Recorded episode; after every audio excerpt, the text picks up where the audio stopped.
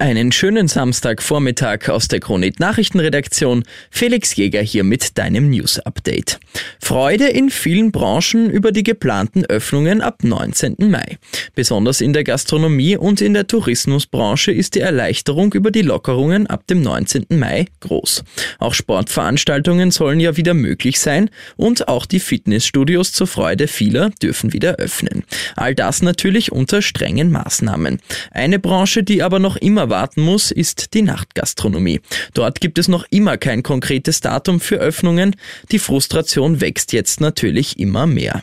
Tragödie in Wien-Josefstadt. Dort ist in der vergangenen Nacht ein 55-Jähriger bei einem Wohnungsbrand ums Leben gekommen. Gegen Mitternacht bricht in dem Haus in der Lerchenfelder Straße vermutlich im Schlafzimmer des Verstorbenen das Feuer aus.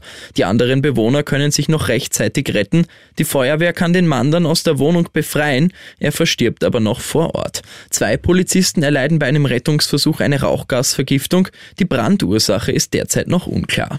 Und ein kurioses Video aus der Tierwelt geht jetzt im Netz viral. In dem Video aus dem Kruger Nationalpark in Südafrika versucht eine Schildkröte zwei Löwen von ihrem Wasserloch zu vertreiben. Immer wieder schwimmt sie zu den beiden deutlich größeren Tieren und versucht sie beim Trinken zu stören.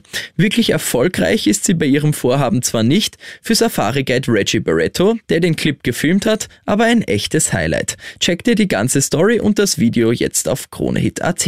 Ich wünsche dir noch einen schönen Samstag.